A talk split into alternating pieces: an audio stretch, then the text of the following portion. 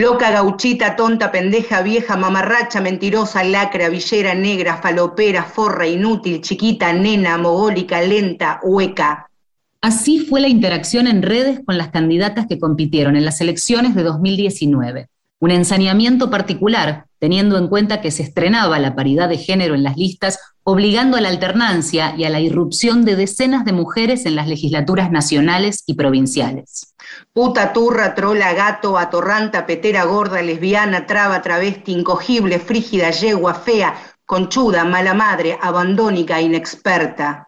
Vaya modo de desmerecer la capacidad de las postulantes. La agresión fue pareja para las candidatas de los distintos espacios políticos. La violencia machista entonces no tuvo grietas partidarias.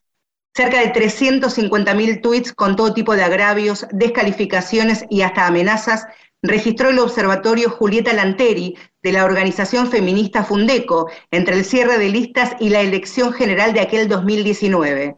Un trabajo conjunto con el Observatorio Electoral de Copal y el equipo latinoamericano de justicia y género.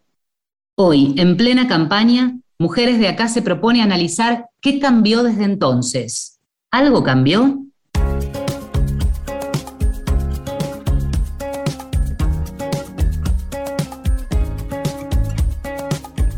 Hola, ¿cómo les va? Muy buen día. Bienvenidos a otro Mujeres de acá. Hasta las 11 nos hacemos compañía, nos escuchamos. Hola, Vale, ¿cómo estás? Muy buen día, Valeria San Pedro, por supuesto. Hola, muy buenos días, Marce Ojeda. Lo que acaban de escuchar tiene que ver con un impacto fuerte y así como se escucha fuerte y poderoso, es como todo junto sorprende, enoja y tiene mucho que ver con la realidad y el programa que hoy queremos abordar porque estas palabras, estas formas de calificar y descalificar, por supuesto, a las mujeres es moneda corriente, afirmación y pregunta. Estamos transitando ya una campaña electoral, podríamos decir, a todo o nada, por lo menos es la lectura que se ve desde afuera, entendiendo desde una mirada crítica lo que estamos viendo, lo que estamos escuchando y por sobre todas las cosas, lo que estamos valorando principalmente en voces de los varones que representan a distintos y a diversos partidos políticos. Es insoslayable que esta semana de lo que se habló, de lo que todavía este, en algunos coletazos se sigue hablando, es de eh, el ensañamiento, si querés, con este, Florencia Peña como a veces las figuras se ponen como, como el blanco, ¿no? El blanco de críticas, de ataques. Me parece que es apenas un ejemplo y no vamos a ahondar en eso, sino que lo usamos, lo utilizamos para abrir y profundizar un debate en plena campaña, para hablar de política, para hablar de machismo, para hablar de qué es lo que pasa en esta campaña y estas cuestiones nos sirven y mucho para profundizar ese debate.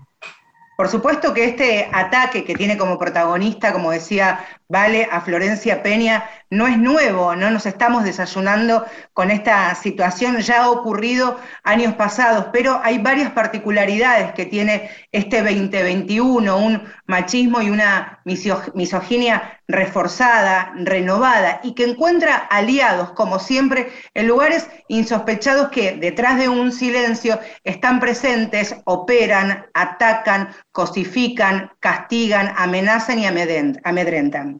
Sí, ¿cuánto es la novedad en todo esto? ¿no? Parte del camino que queremos desandar en esta hora que tenemos de mujeres de acá, pensar a las mujeres ya hoy con la paridad de género como candidatas, pero también participando del debate político eh, y, de la, y de la mugre de la política, ¿no? Eh, pero vamos a adentrarnos en algo de lo que anticipábamos con el, inicio de este programa y eso que escuchaban, y que tiene que ver con un trabajo eh, vinculado a nuestra primera nota.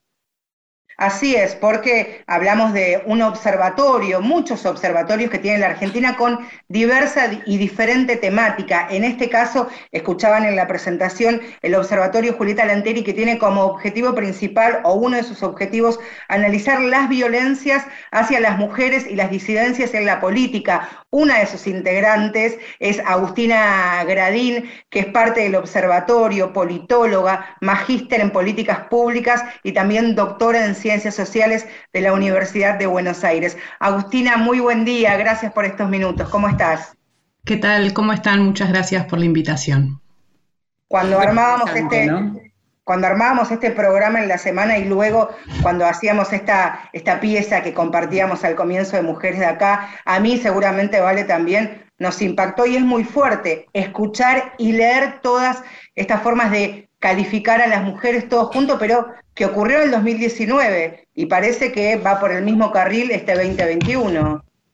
Sí, lamentablemente tenemos que decir que el, se sigue manteniendo una misma, un mismo escenario, una misma situación. Eh, ese relevamiento que ustedes comentaban se realizó en el año 2019 en el marco de la campaña electoral y es muy llamativo encontrarnos dos años después con, eh, con, una situación, un escenario similar, aún en un momento donde los debates eh, de géneros y de los feminismos son debates que están eh, trascendiendo y, llegando a la discusión pública, a la agenda política, y aún así estos, estas situaciones, estas violencias siguen siendo una manifestación corriente tanto en las redes sociales como en otros espacios de la política, ¿no?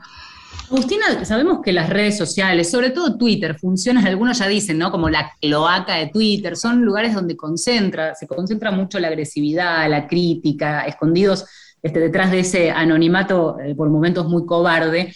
Pero, mm, y sin profundizar del todo en el informe, porque por supuesto vamos a mirar para adelante, pero es interesante revisando el trabajo del observatorio, si hay, y te pregunto, un ensañamiento particular con las mujeres. Entiendo que ustedes eh, se abocaron a analizar eh, mensajes e intercambios con las mujeres candidatas, pero también habrán hecho este, un comparado ¿no? de lo que veían pasar este, y de repente quedarse con estos mensajes. Ahí había algo que analizar, evidentemente. Sí, totalmente. Nosotros decimos que violencia en la política hay y, diferentes hay, y en diferentes manifestaciones, pero la violencia machista en la política tiene una manifestación muy particular porque está basada en estereotipos de género y eh, está basada en eh, la discriminación hacia la mujer en el ámbito de lo público, ¿no? en el ámbito de lo político. Y eso también se expresa en las redes sociales y se expresa con fuerza sobre, particularmente sobre las mujeres lesbianas, trans y travestis y sobre aquellas mujeres además que son jóvenes, que son feministas, que son pro aborto, que son que llevan ciertas banderas en el debate público y que por eso y por, por esos motivos también eh, sufren mayores niveles de violencia. Pero también lo que nosotros quisimos hacer con este informe y por eso quisimos visibilizar eh, las palabras con las cuales se ejercen la violencia y eso que ustedes compartían en el principio del, programa es impresionante, más allá que nosotras estamos interiorizadas, es muy fuerte eh, escucharlos de esa forma, porque efectivamente son, son, eh, son palabras, son conceptos que tienen de fondo la discriminación hacia la mujer. ¿Sí? La, estereotipos de género, roles y mandatos que hacen que, que, tienen el supuesto de que las mujeres no podemos hacer política. Nosotras desde el observatorio eh, venimos desarrollando diferentes campañas referidas a este tema. En el año 2018 hicimos una encuesta nacional sobre violencia machista en la política. Este año estamos volviendo a realizar la encuesta para poder volver a medir el fenómeno en, en nuestro país, en el marco de un año electoral particularmente. Y siempre decimos que la violencia machista en la política tiene de fondo eh, el sentido de, por un lado, desalentar a la mujer que quiere y que se atreve y que quiere eh, entrar a la política para transformarlo y además tiene un sentido disciplinador al colectivo de mujeres y disidencias que también son, eh, son, son víctimas de esa violencia particular que se ejerce contra una mujer. Y lamentablemente las redes sociales, como el caso que vos mencionás de Twitter, se han convertido en la nueva plaza pública, ¿no? Y efectivamente ha, habido una, un, traslado de eh, los debates públicos a las redes sociales y en las redes sociales además juega eh, también la cuestión de que hay más anonimato respecto de quién ejerce esa violencia. Cuando nosotros veíamos quiénes eran los que ejercían la violencia hacia las candidatas eh, durante la campaña del 2019, era muy impresionante ver que eran eh, perfiles de personas que no necesariamente eran militantes de la política. ¿sí? La, los, la, la violencia machista se expresa, como decían ustedes, de forma transversal en todos los partidos políticos y se expresa entre los diferentes roles dentro de la política, tanto entre dirigentes y, militantes, como así entre activistas de un mismo partido, militantes de un mismo partido, y también entre personas que ejercen violencia machista en la política hacia mujeres que hacen política. Entonces, en ese sentido también es interesante ver cómo eh, las mujeres que se exponen en el debate político en las redes sociales son sujetas de un mayor nivel de violencia hacia sus, hacia, hacia sus personas, hacia sus trayectorias y que además esas violencias están basadas en estereotipos de género, están basadas en una discriminación hacia las mujeres y en un intento de disciplinamiento del colectivo de mujeres. Agustina, hablabas de, de, estereotipos, de los mandatos que cultural y socialmente se nos asignan a las mujeres y recordaba y recuerdo y traigo aquí a esta charla el valor simbólico que significa para las mujeres, por un lado, la soltería, estar viudas o separadas, ¿no? Como de alguna manera piensan nombres propios así a, modo de, de recuerdo, Ofelia Fernández, joven, feminista, legisladora en la ciudad de Buenos Aires, Cristina Fernández, eh, con todos los cargos públicos que ha tenido, pero en algún momento también la viuda de, a pesar de la carrera política también, cuando María Eugenia Vidal, por entonces gobernadora en la provincia de Buenos Aires, se separó de su marido, también estuvo en tela de juicio y en debate público también, ahora está separada, hay que buscarle un nuevo novio, que incluso en programas políticos también se hablaba de la necesidad de tener un varón que la acompañe y que la guíe, ¿no? Totalmente. Siempre la mujer eh, en, la política tiene, por un lado, que responder frente a sus capacidades, que siempre nunca son por mérito propio, siempre son por ser la mujer de, la hija de, la esposa de, la, la, amante de, y siempre se le pide el doble de capacidad, ¿no? el doble de eh, que debe estar constantemente demostrando su capacidad para poder hacer política. Y eso se, se, se, expresa muy claramente en las expresiones discriminatorias dentro de la red, dentro de las redes sociales. Nosotras en el, en el monitoreo de redes tuvimos que de esos 300 y pico de miles de tweets que, eh, que analizamos, el 54%, o sea, un poquito más de la mitad, eran expresiones discriminatorias hacia las mujeres. Y esas expresiones discriminatorias estaban principalmente vinculados a tres grandes dimensiones. Una, a, la, a, todo lo que tiene que ver con alusiones al cuerpo y a la sexualidad de las mujeres. ¿no? Las mujeres siempre tienen, siempre, hay, siempre está puesta la lupa sobre qué tiene puesto, cómo está, cómo está sentada, cómo está su cuerpo, con quién duerme y con quién no duerme. Mientras que, obviamente, en los, a los pares varones no hay, no hay tanta eh, lupa puesta en eso se menosprecian constantemente las capacidades de las mujeres para, hacer para hacer política y por otro lado se las trata constantemente de reafirmar en roles y, o mandatos de género tradicionales, ¿no? O sea, que la mujer debe volver al espacio privado y seguir, como muchas veces se ha dicho, lavando platos en vez de estar haciendo política, ¿no? Creo que ahí es, es muy impresionante y eso es algo que se reproduce en con las candidatas, con las mujeres que, hacen, que hacen política, que deciden eh, protagonizar una campaña, pero también sucede con las militantes y activistas en los espacios políticos de todo tipo. ¿no? Son cuestiones que constantemente están atravesando y tensionando eh, el derecho de las mujeres de, de hacer política. Estamos hablando con Agustina Gradín, es licenciada en Ciencias Políticas de la UBA, es magíster en Políticas Públicas para el Desarrollo con Inclusión Social en Flaxo, es parte del Observatorio de Violencia contra las Mujeres y Disidencias en Política, el Observatorio Julieta Lanteri, que ha hecho este trabajo que estamos comentando. Y quería preguntarte, Agustina, también en tu condición, digamos, de, politóloga y con una mirada social que permite corrernos de las redes, pero también, a ver, me parece que las redes son un reflejo social, con una exacerbación probablemente de la violencia y esto de escudarse en el anonimato para decir lo que se quiera y a distancia y desde el escudo de la virtualidad, pero por otra parte un reflejo de la vida social. Digo, estas personas votan, estas personas eligen y estas personas tienen el desafío ahora de encontrarse con listas en donde, y sí, hay un varón, probablemente encabezando la mayoría, como han eh, demostrado otros trabajos, en donde esa manía de los espacios políticos hacen que de todos modos encabece un varón la mayoría de las listas, pero después indefectiblemente tendrá que venir una mujer. Entonces está esta, esta cuestión que, también hay que analizar y que tiene el correlato, digo, en la calle, en el votante, en lo que se comenta, también en la fila del supermercado o en los debates dentro de las casas, ¿no? Sí, totalmente. Eh, el avance que significó la ley de paridad en el ámbito legislativo, así como en el 90 la ley de cupo, y, todos los avances que el colectivo de mujeres y disidencias han ido alcanzando en estos últimos tiempos, eh, encuadran o por ahí explican una, un, mayor nivel de tensión o de manifestaciones de violencia machista en la política.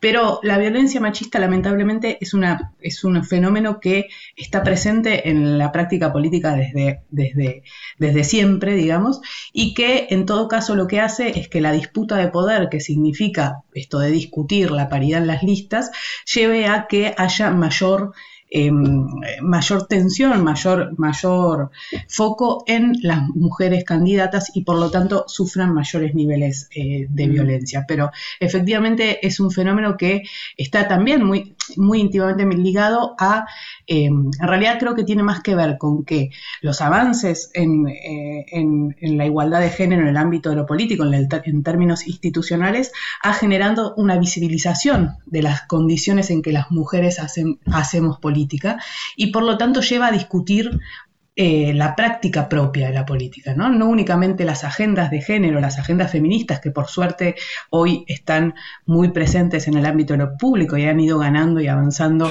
eh, en, diferentes, em, en diferentes espacios, sino que también nos llevan a, eh, a, cuestionar y reflexionar en torno a las desigualdades de género al interior de la política. ¿no? Y una de las manifestaciones de esta desigualdad tiene que ver con las expresiones de violencia machista, con la violencia machista en sí misma, ¿no? que en nuestro país eh, es un fenómeno. Nosotros en la encuesta del año 2019 relevamos que el 90% de las mujeres sufrieron en, su trayectoria política algún tipo de manifestación de violencia hacia sus personas por ser mujeres y hacer política. Y eso es un dato terrible, 9 de cada 10 mujeres, ¿no? Estamos hablando de que es un fenómeno persistente y masivo en todos los ámbitos, de forma transversal en todo el arco político, ¿no?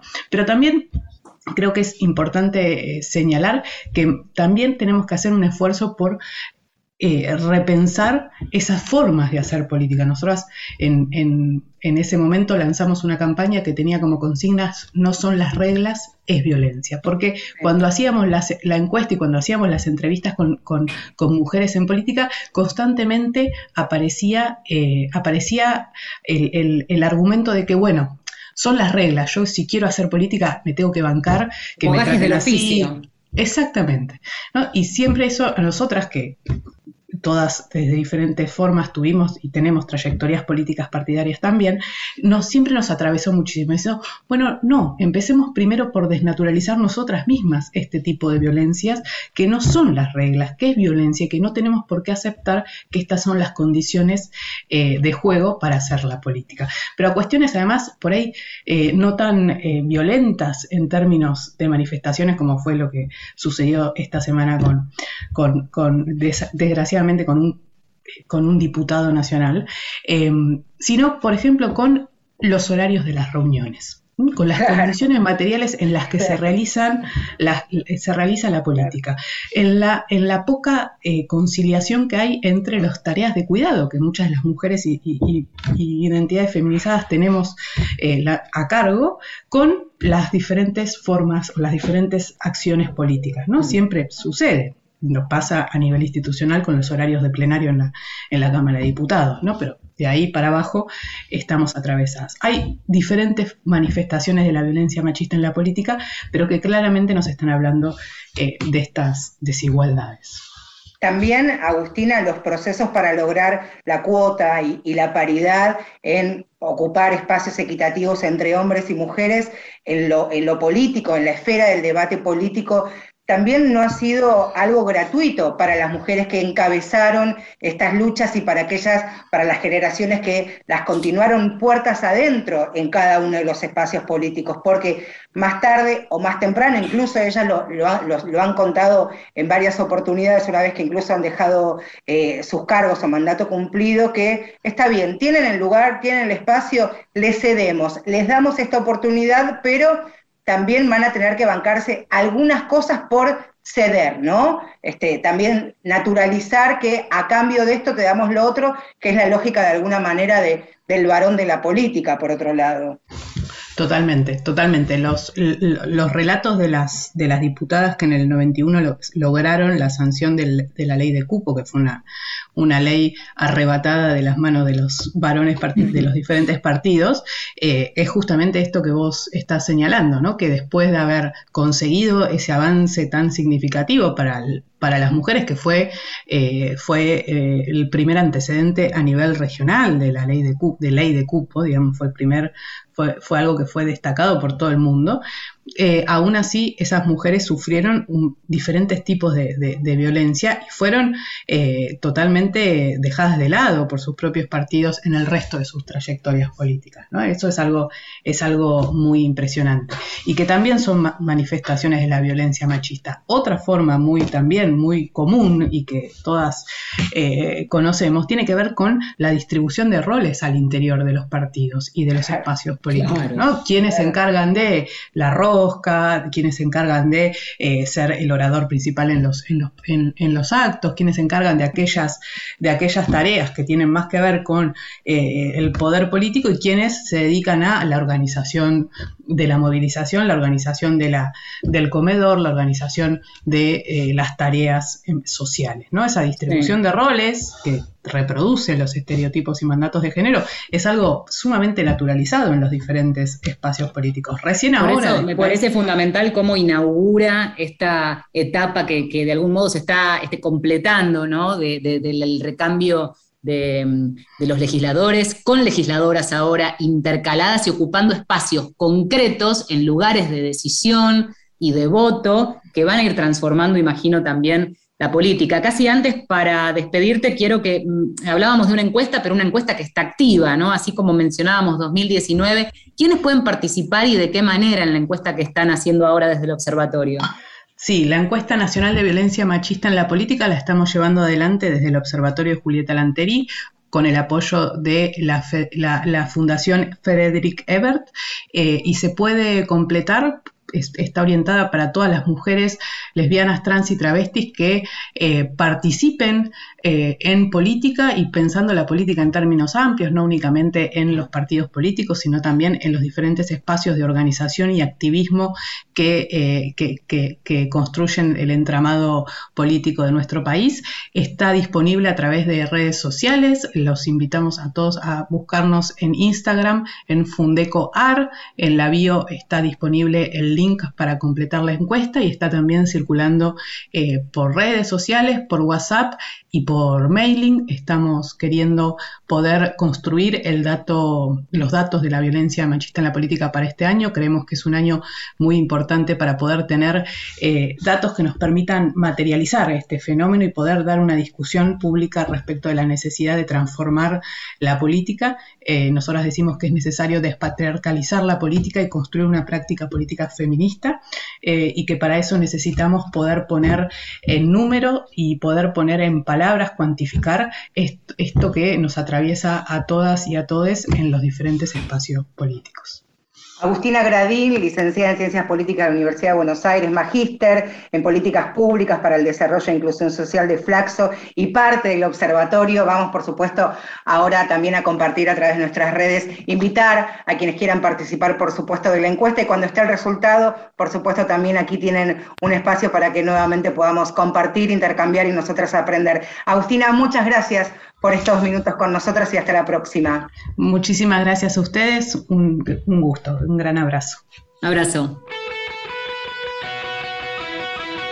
Llega la música ahora en Mujeres de Acá. Y elegimos una canción que tiene que ver con esto, ¿no? Con alzar la voz, con este, que nadie nos va a callar. No me vas a callar, Elis Paprika, en Mujeres de Acá.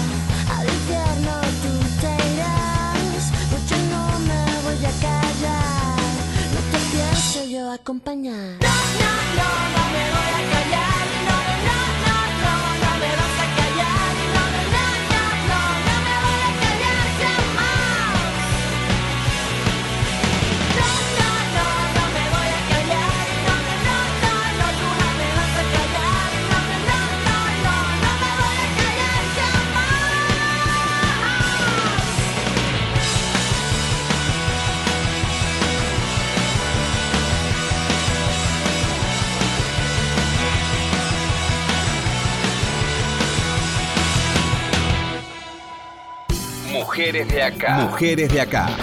Marcela Ojeda y Valeria San Pedro. Por Nacional. Marcela Ojeda y Valeria San Pedro son Mujeres de acá.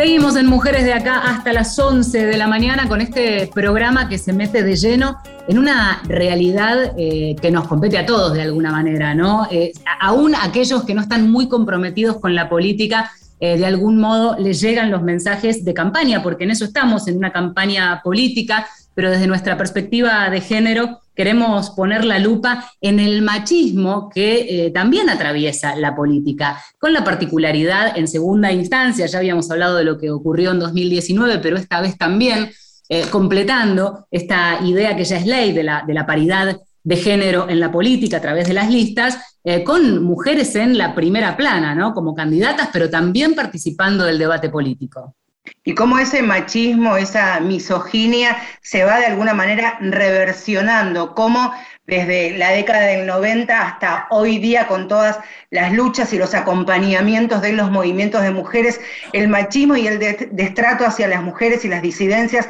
también va tomando nuevas formas. Hoy, por supuesto, con la implosión de las redes sociales, hablábamos de Twitter como una cloaca que muestra de alguna manera lo que sucede, un recorte de lo que sucede en las calles, pero también intentamos entender la lógica de la política, la militancia y el activismo, pero desde adentro, desde la formación. Por eso vamos a, charlar los próximos minutos con alguien que nos va a poder contar desde su propia experiencia, casi desde la cuna. Malena Galmarini. Es política de amplísima trayectoria como dirigente peronista, feminista, fue concejal y secretaria de Política Sanitaria en su municipio, allí en Tigre, en la provincia de Buenos Aires, diputada por la provincia de Buenos Aires. Hoy es la, presidenta de AISA, primera mujer en ocupar su lugar. Es la hija de Marcela Durrieu, que pasó por Mujeres de Acá, y de Fernando El Pato Galmarini. Por eso decimos que desde la cuna sabe y conoce qué es la política y Sergio Massa es su marido. En otros programas ustedes escucharán que ella es la esposa de. No, aquí es al revés, ustedes ya saben. Sergio Massa, presidente de la Cámara de Diputados, es el esposo, el compañero de Malena Galmarini. Malena, buen día, gracias por estos minutos. Valeria y Marcela, te saludamos. ¿Cómo estás?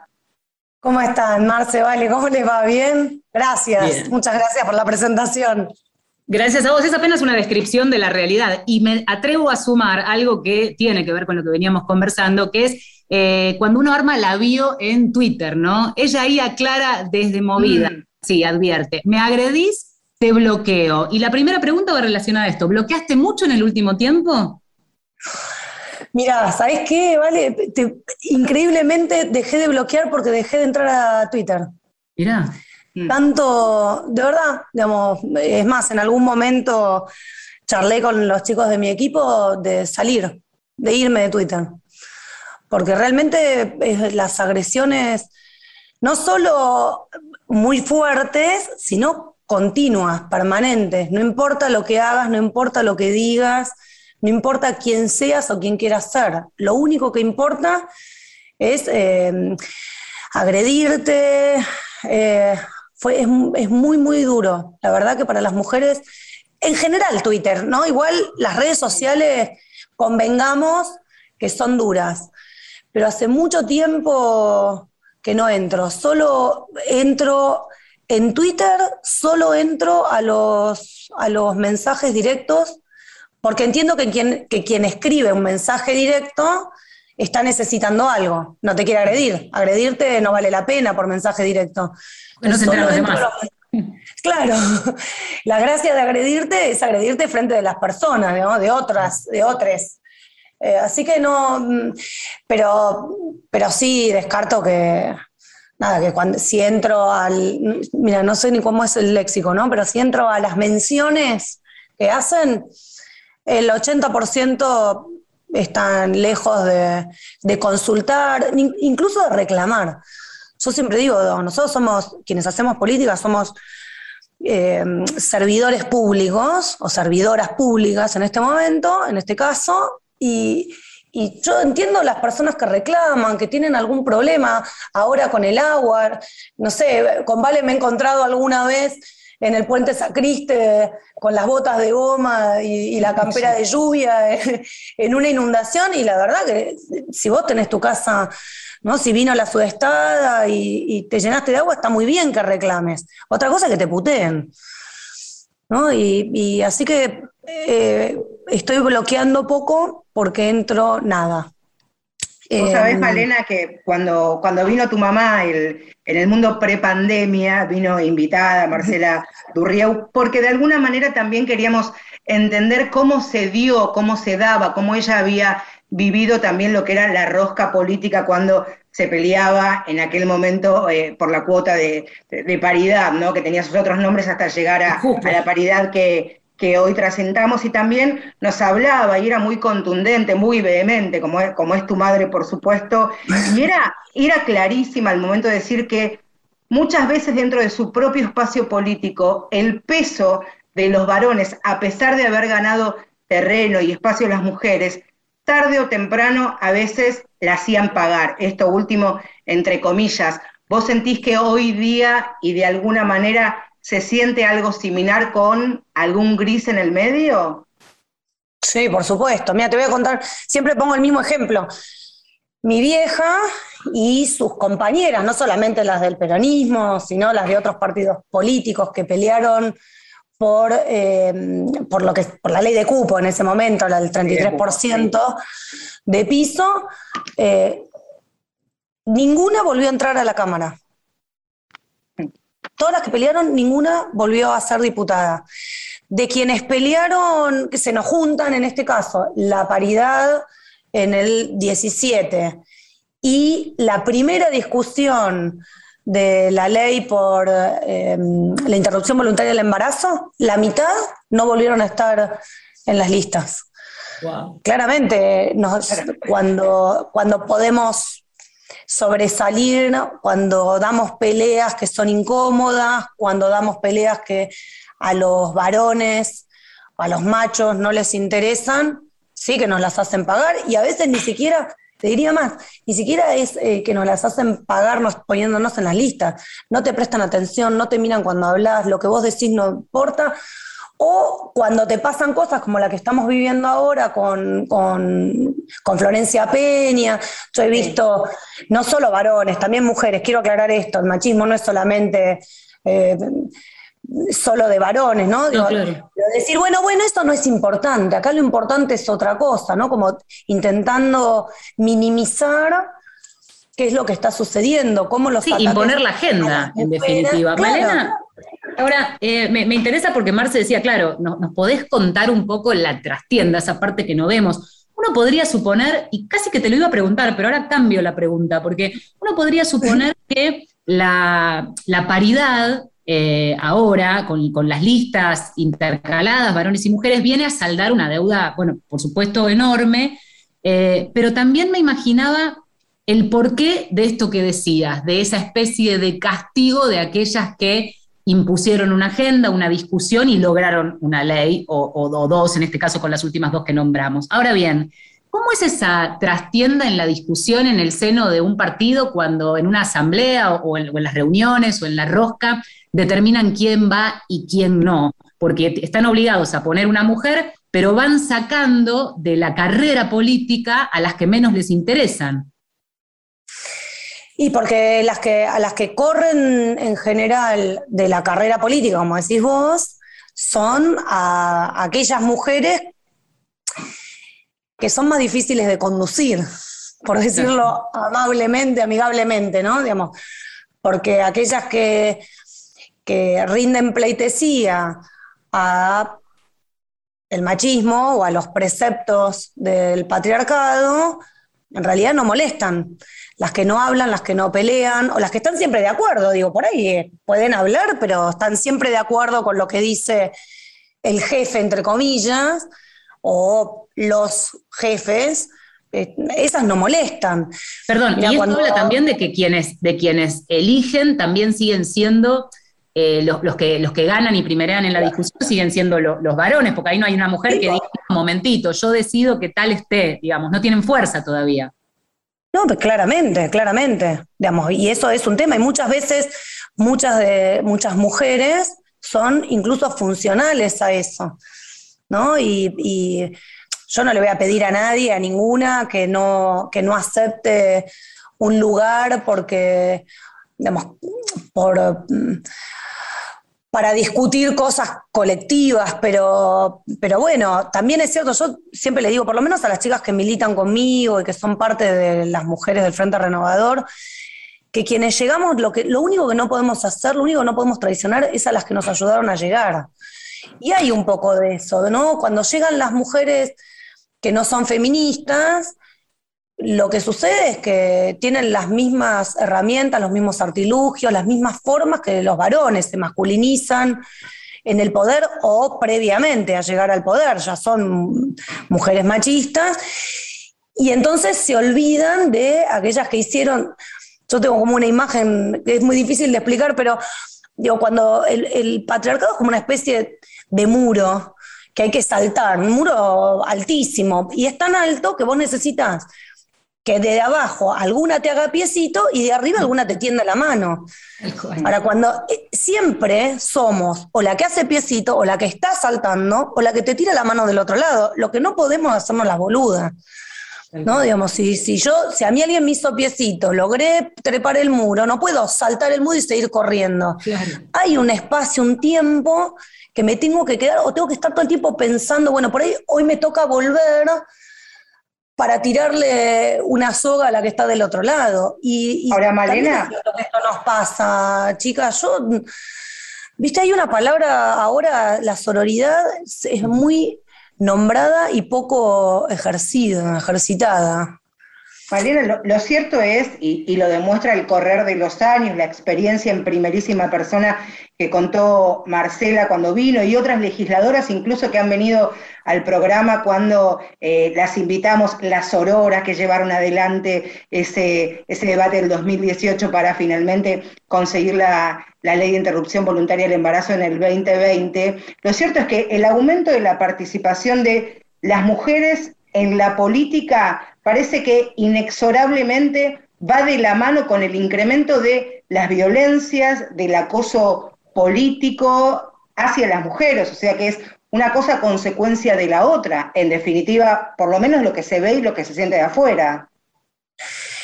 Sí, sí, absolutamente. Yo en eso estoy súper de acuerdo, estoy recontra de acuerdo.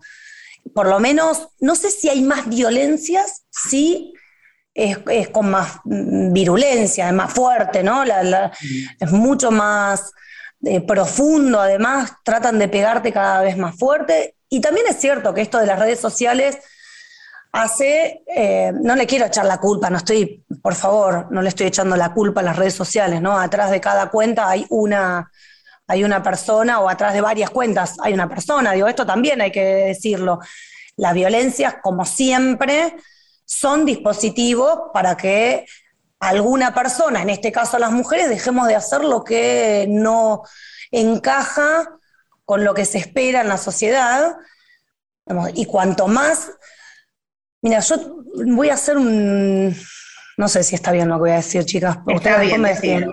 No sé si eh, después me defienden en todo caso, pero yo tengo, como una, tengo como la sensación, no lo es más una percepción porque no lo estudié y sería bueno quizás que lo estudiemos yo creo que hay como una doble entrada de esto, ¿no? Que hay efectivamente más violencia, más violencia en todas las violencias, en todos los tipos de violencia, pero también que hay mujeres cada vez más empoderadas, mujeres que se plantan y que eso eh, se traduce en más espirales de violencias. ¿Qué quiero decir con esto? Digo, que cada vez más las mujeres nos plantamos en todos los ámbitos, también en la política, y, que eso hace que la respuesta del, macho, del violento, digamos, sea cada vez más fuerte. Y, también creo que es parte de la, pelea. Por supuesto que no, no, la justifico, no es un argumento, no es una excusa, pero yo prefiero pensar que es porque algo se está moviendo, ¿no? Porque, porque si no, si no, la verdad es que me iría a mi casa. Es que probablemente sea así. Y, me parece que ahí tenés la respuesta y te, y te vamos a hacer la pregunta en todo caso, ¿no? Porque los años, venimos hablando de que ya te presentamos cómo estamos hablando para quienes recién se suman con Malena Galmarini, hablábamos en toda la presentación, la cantidad de cosas que has hecho, toda la, trayectoria política como dirigente y, pensaba también incluso la, la, última vez que nos vimos en acción, y recuerdo allí en el Congreso, y era ¿dónde está Malena? ¿Dónde está Malena? Y Malena no tenía un cargo allí este, en una banca. Malena era la armadora y te buscaban y te buscábamos quienes hacíamos notas. Me parece que ese rol desde la política tiene, tiene como una doble este, eh, pregunta o, posibilidad de respuesta y es, por un lado, que quienes tienen su lugar negado o, por los grandes aparatos políticos, partidarios, o por alguna razón, por ejemplo, quienes se apartan para no recibir agresiones de distinto tipo, tienen ahí una eh, posibilidad de participación paralela y muy constructiva. Eso por un lado. Y por el otro, esto que vos decías, y es, en todos estos años debes haber visto vos misma el cambio de lo que fue desde la cuna, ver el laburo de tu vieja, pasando por los distintos puestos que tuviste y hoy cómo se llega a una campaña que puede ser este, con, un sesgo violento y machista, pero que este, tiene como cierta batalla ganada. ¿Lo ves así? Sí, obvio. Sí, yo, yo creo que soy de las que creen que para hacer política no se necesita un cargo. Por supuesto que eso sirve en el, en, el caso de las batallas colectivas, no tener ningún cargo te da menos poder, ¿no? Pero digo, no creo en aquello que ah, no, porque yo como no soy, no importa, consejero escolar, no puedo hacer ninguna cosa por las escuelas de mi barrio. Digamos, yo, eso sí es una, una mirada muy masculina, muy machista de la política, ¿no? Creer que el poder está en ser. Yo creo que las mujeres tenemos otra mirada que tiene además que ver, obviamente, con el sesgo cultural, que bueno, las mujeres hacemos y hacemos desde donde podemos, como podemos. Digo, ¿cuántas veces nos hemos encontrado haciendo cualquier cosa o, digo, por no, no, quiero decir este, ninguna expresión eh, ordinaria, digo, pero eh, hemos ido al baño con los chicos a UPA. las mujeres hacemos. ¿No? Después, después somos lo que podemos, cuando podemos, en el tiempo que nos deja la infinidad de cosas que, tenemos que hacer. Como tenemos puesta la libido en otras cosas, creo que eso hace que no nos importe demasiado eh, a las mujeres feministas, quiero decir, ¿no? Está claro que cuando hablo de en estos términos, hablo de las mujeres que pensamos en términos colectivos, digo, eh, los varones, los, o las mujeres y los varones machistas tienen una estructura más individualista. Y solo se convierte en colectivo cuando hay alguna razón para hacer corporativos, que es distinto. Las mujeres trabajamos de manera colectiva, entonces bueno, no importa, te empujo yo, mañana vos, ahora fulano, bueno, si no tenemos cómo, nos juntamos, digo, la marea verde, por decirlo de alguna manera, y, y de verdad, no quiero tampoco soslayar esa pequeña marea celeste que hubo. Ahora nos juntamos y nos fuimos a pelear a una plaza por lo que nosotros queríamos. Como vos bien decías, yo, no tuve ningún cargo y eso no me impidió eh, entrar, meterme, hablar con uno, hablar con otro, estar. Tampoco voy a ser hipócrita, chicas. Yo tengo, primero, una madre muy, digamos, de siempre de la política, muy feminista, siempre muy plantada, a pesar de todas las cosas que sufrió. Tengo un padre que aunque él se haya dado cuenta recién ahora, siempre fue muy feminista. Digo, bancarse una mina como mi mamá era parte de, ¿no? De, bien, bancarse, ¿eh? Ya te obliga casi a ser feminista. Claro, digo, bancarse, digo, en el buen sentido, digo, bancar, bancar una mina que se plantaba en, no sé, los congresos del PJ, que ya no, no, existen más esos congresos donde, donde terminaban a los sillazos, y la mina se paraba, agarraba el micrófono y decía lo que tenía que decir. Y después, realmente, digamos, a mi papá lo llamaban otros dirigentes y decía, che, loco, hacela callar basta, decile a tu, decile a tu germu que se calle. Y mi papá solo podía decir, che, pero ¿qué cree que haga? No es mi mujer. ¿No? Ahora, Malena, en, tu, en tu rol de armadora por fuera sin banca, como decía Valeria, también te quería preguntar, estás hablando de, tu rol y de, tu espacio como, como hija, pero también te quería preguntar en tu, en tu espacio como, como compañera, como mujer, como, como esposa de, de Sergio Massa. Imagino que por supuesto no tenía demasiada alternativa este, al momento de como tu padre con, tu mamá, pero también imagino que las temáticas de hoy día difieren a lo que ocurría 30 o 40 años atrás. Habrán sido estos años bastante complicados y me imagino que también la discusión puertas adentro en, en tu casa están y se llevan adelante con esta misma vehemencia que posiblemente hayan tenido tus padres. ¿Hoy la vivís de esa manera también con, el presidente, eh, con, Sergio Massa? Eh, mira, Sergio creció, yo, la semana que viene cumplimos 25 años de estar juntos.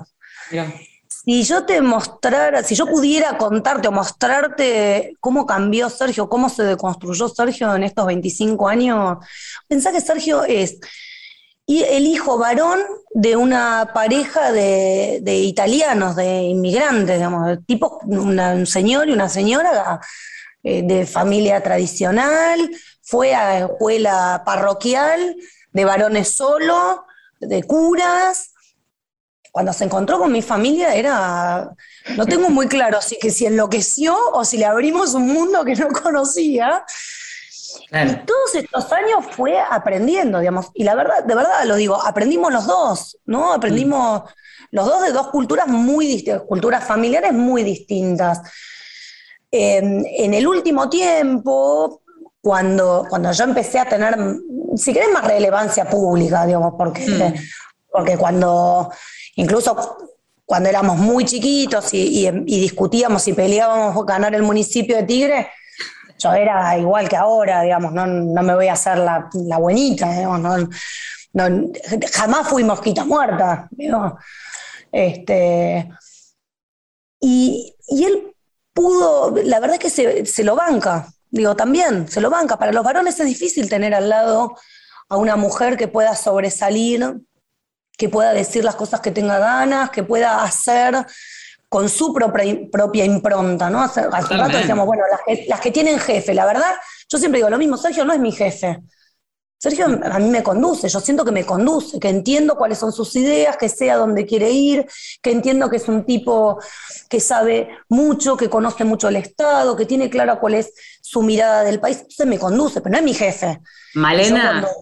cuando, le tengo que decir que no, le digo que no. No tenemos duda. Sea que nos quedan dos minutos para cerrar el programa y no queremos terminar hablando de un hombre, aunque sea tu marido. te pedimos una línea nada más, un espíritu en estas elecciones, cómo está esta campaña que tiene, esa, cuota de este, violencia de la que hemos hablado toda la semana y hoy dedicamos el, programa para amplificar esa mirada. Nada, una línea antes de despedirte, este, tu, palabra en el micrófono. Es muy difícil eh, hacer eh, política, tener una vida pública y además querer poder es muy difícil. Lo que hacemos las mujeres que hacemos política es disputarles a los varones el poder. Y tenemos que entenderlo desde ahí, las que queremos hacer esto. Y tiene un montón de costos. Ahora, yo me levanto todos los días sopesando esos costos versus para qué lo hago. Y la verdad es que podría, digo, para no hablar de los varones, pero yo podría hacer otra cosa, quedarme en mi casa si querés, o, vivir de otra cosa, tengo una profesión. Y yo elijo todos los días seguir peleando, aunque sea con costos personales, por un mejor país donde eh, a mi hija no le pasen estas cosas si elige ser político, elige tener una vida pública, donde mi hijo pueda ayudar a su hermana, a sus amigas, a su pareja, si la tiene, si elige tenerla en algún momento, a que pueda desarrollarse. Yo estoy convencida que vamos a tener un mejor país cuando las mujeres tengamos el lugar que nos corresponde. Ya por eso vamos. Malena Galmarini, muchísimas gracias por estos minutos aquí en Mujeres de Acá y nos reencontraremos, ojalá que pronto y en las calles, que es en definitiva nuestro lugar. Fuerte abrazo, Malena, muchas gracias. Beso enorme, chicas, gracias.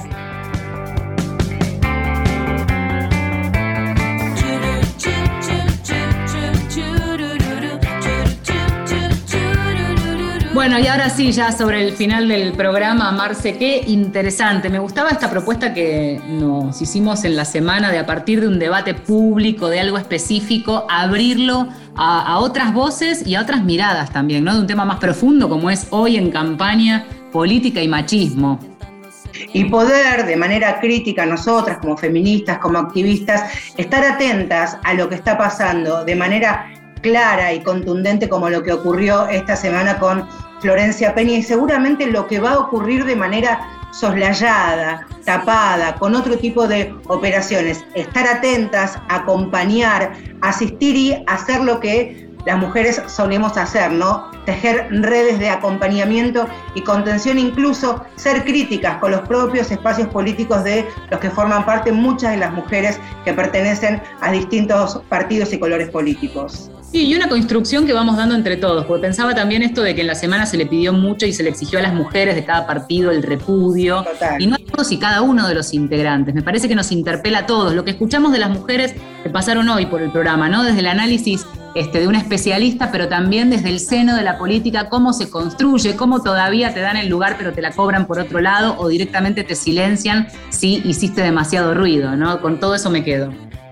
Las, violencias hacia las mujeres, por supuesto, no es novedad, es algo que este programa tiene prácticamente como, como eje principal, pero la violencia política que sucede y que estamos viviendo en la Argentina no es un fenómeno extraordinario en la región. Hay ejemplos bestiales de otros países que incluso mujeres han sido asesinadas. Acá cerquita nada más. Eh, Miguel Franco en 2018, concejal de Río de Janeiro, brutalmente asesinada. Bueno, hay que estar atentas también a lo que está ocurriendo en, en otros países de la región. Bueno, de este modo nos despedimos. Claro que sí, nos reencontramos, por supuesto, el próximo domingo a las 10 de la mañana a cargo de la producción periodística estuvo, como siempre, Gustavo Kogan. Marcela Ojeda, al frente del micrófono. Al frente del micrófono, Valeria San Pedro. Ahí está, hasta el domingo que viene.